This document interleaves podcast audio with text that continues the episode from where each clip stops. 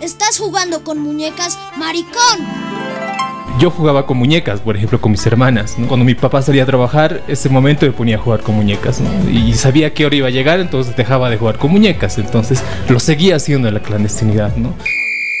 Hoy, siéntate como mujercita. Se te está viendo todo. En esa época a mí me gustaba jugar futsal con los chicos. Para esos años no era algo común. Entonces a mi papá no le gustaba la idea y siempre que llegaba a recogerme me veía ahí en la cancha y las chicas estaban vistiendo y yo estaba pateando pelota con mis amigos. Yo feliz y mi viejo me decía no juegues y yo era bueno. Para recordar nuestra niñez, Marica Marimacha Traba. Dibujadas muchas veces por violencias, pero coloreadas con desobediencia, rebeldía y resistencia. Mariquitas, mariquitas. Mariquitas.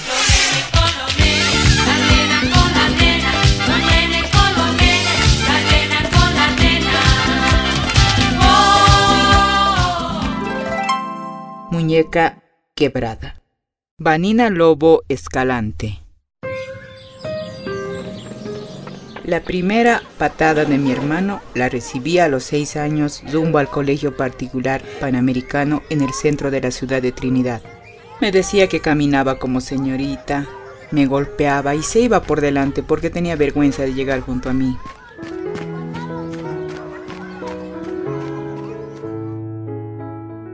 A los siete años mi padre nos abandonó y todos tuvimos que trabajar. Yo estudiaba por la mañana y por la tarde ayudaba a vender ropa en la boutique Modas Universal del mercado Pompeya. Al principio solo ayudaba a mi hermana, pero después la dueña vio que trabajaba con interés y dedicación acomodando la ropa, limpiando, hablando y asesorando a las ocasionales clientas.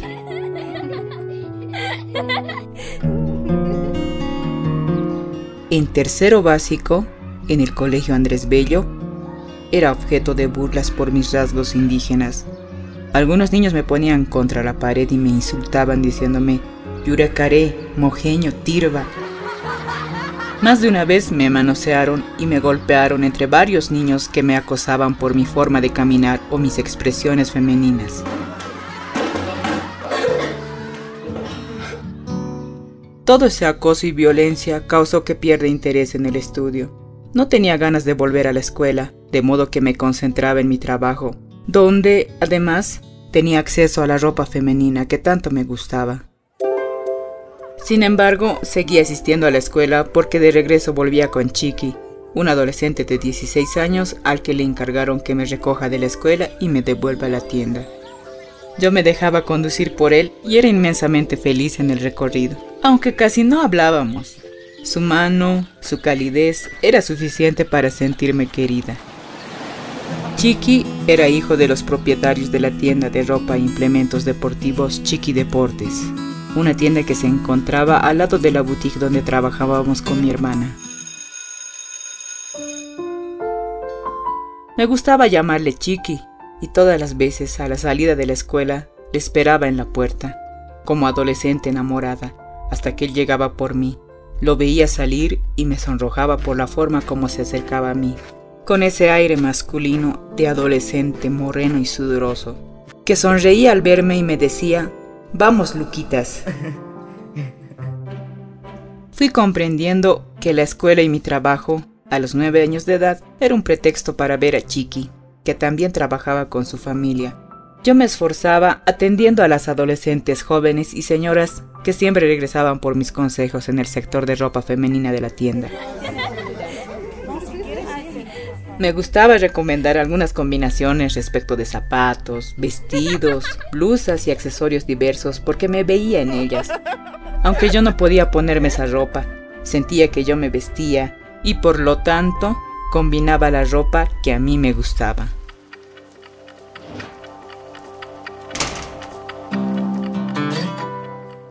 En mi casa, cuando llegaba del trabajo, ayudaba a mi madre a preparar la patasca quemar la leña, lavar las verduras y los otros platos que ella vendía en el mercado. Ella siempre me defendía y me apoyaba. Cuando mi hermano mayor le dijo que me llamaban muñeca quebrada, ella me llamó, me pidió que le mostrara mi muñeca. No vio nada raro y reprendió a mi hermano por no defenderme. Me sentí protegida por mi madre y por eso me esforzaba después de mi trabajo para ayudarla, porque debíamos pagar el alquiler y sostener una familia numerosa. A los 10 años, toda desconsolada, le conté a mi hermana que estaba enamorada de Chiqui. Le había visto besarse con su novia adolescente y toda la felicidad que había idealizado se desmoronó en un abrir y cerrar de ojos. Ella me sorprendió ensayándome ropa femenina y tuve que decirle que yo deseaba y necesitaba vestirme con esa ropa porque me sentía una señorita y no estaba a gusto con pantalón y camisa. Recuerdo que ella dudó al principio, pero después me abrazó y eso era suficiente para mí.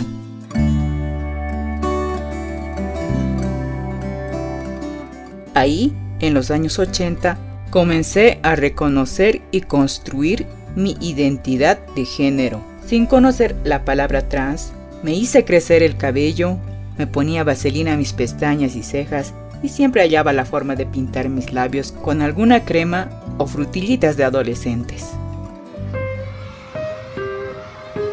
En la escuela aumentaba la violencia, porque mis expresiones femeninas eran más que evidentes.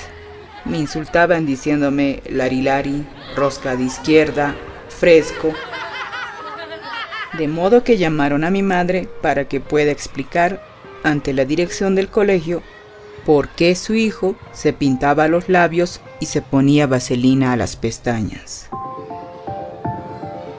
Mi madre fue clara. Dijo que si eso no afectaba mi rendimiento académico, no tenía por qué ser considerado un problema. Yo la escuché y parte de mi mundo se esclareció en ese instante.